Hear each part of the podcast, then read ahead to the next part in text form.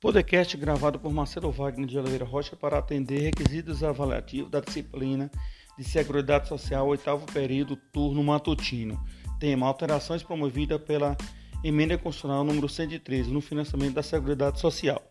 A Emenda Constitucional número 103 de 2019 inseriu regra imediata, impondo a todos os segurados, obrigatório e facultativo, que, para que haja cômputo do tempo de contribuição, o valor pago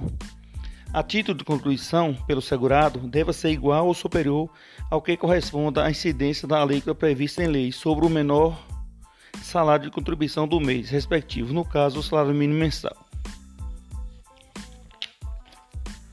O assunto ganha disposição mais detalhada no regulamento da Previdência Social, notadamente no artigo 19E, incluído pelo decreto número 10410/2020, e alguns incisos do artigo 216, que tiveram nova redação com aludido decreto. É importante frisar que, no caso de segurados com contribuição apurada em valor inferior ao salário mínimo, pode supostamente ocorrer, inclusive, a perda de qualidade de segurado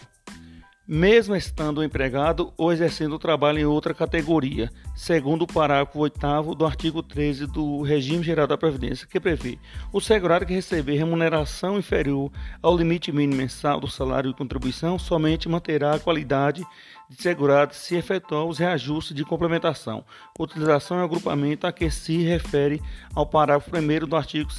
do artigo 19E e ao parágrafo 27 do artigo 216. Com a fonte de regulamentar a matéria, antes mesmo do decreto número 10.410/2020, a Receita Federal emitiu instrução normativa não obedecendo sequer ao prazo de 90 dias exigido para as hipóteses de majoração de contribuição à Seguridade Social.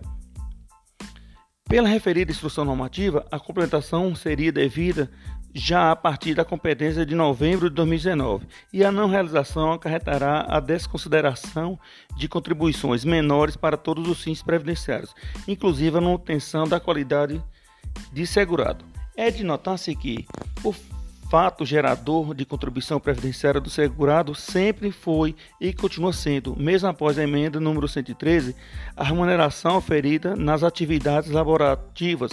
que acarreta sua finalização compulsória ao regime geral da Previdência Social, conforme o artigo 195, inciso 2 da Constituição Federal. Ora,